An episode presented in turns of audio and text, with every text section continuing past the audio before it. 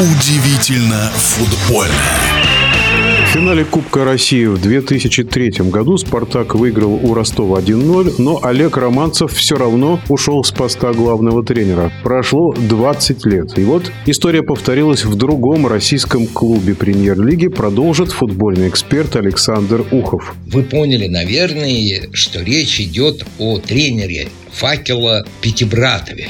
«Факел» в матче, в котором «Динамо» не имела права проигрывать, так как праздновали столетие этого клуба, проиграли дома «Факелу» 0-2.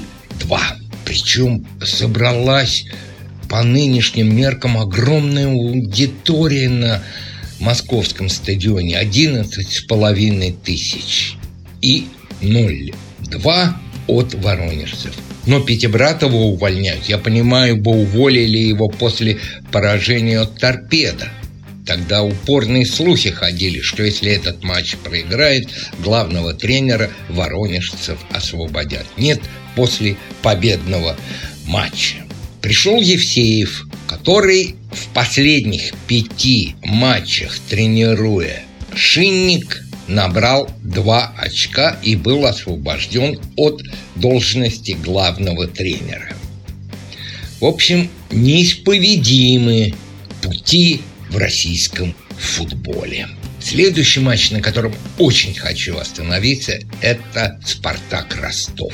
Ростовчане переигрывали москвичи. Кто бы там что ни говорил, но ростовчане были более активны более нацелены на ворота. Как-то игра у них шла получше. Но ничья 1-1. Сначала забивают ростовчане, потом Соболев в добавленное время судьей, об этом мы скажем два слова, отдельно сравнивает счет. Итак, некоторые эксперты говорят, угловые два, которые были назначены в добавленное время, были сделаны уже после окончания даже добавленного время. Но тут у меня возникает вопрос. Они ориентируются на телевизионную картинку, эти эксперты. Я как телевизионщик не буду даже говорить, сколько лет я на телевидении, скажу вам, что время в футболе телевизионное и время, которое есть у судьи, они очень часто отличаются. И иногда даже более чем на минуту. И вообще по всем футбольным регламентам только судья определяет конкретное исходное время матча. И вообще вот судейские трактовки надо понимать в нашем футболе, кто что хочет, то и творит. Конкретный пример. Матч Химки-Торпеда. Не буду называть фамилию торпедовского игрока. Следует удар по воротам.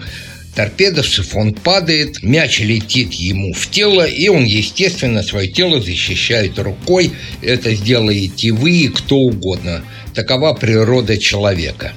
Назначается пенальти. Матч Сочи торпеда, ну точно. Один к одному эпизод такой же, только теперь в ворота сочинцев бьют торпедовцы, пенальти не назначается.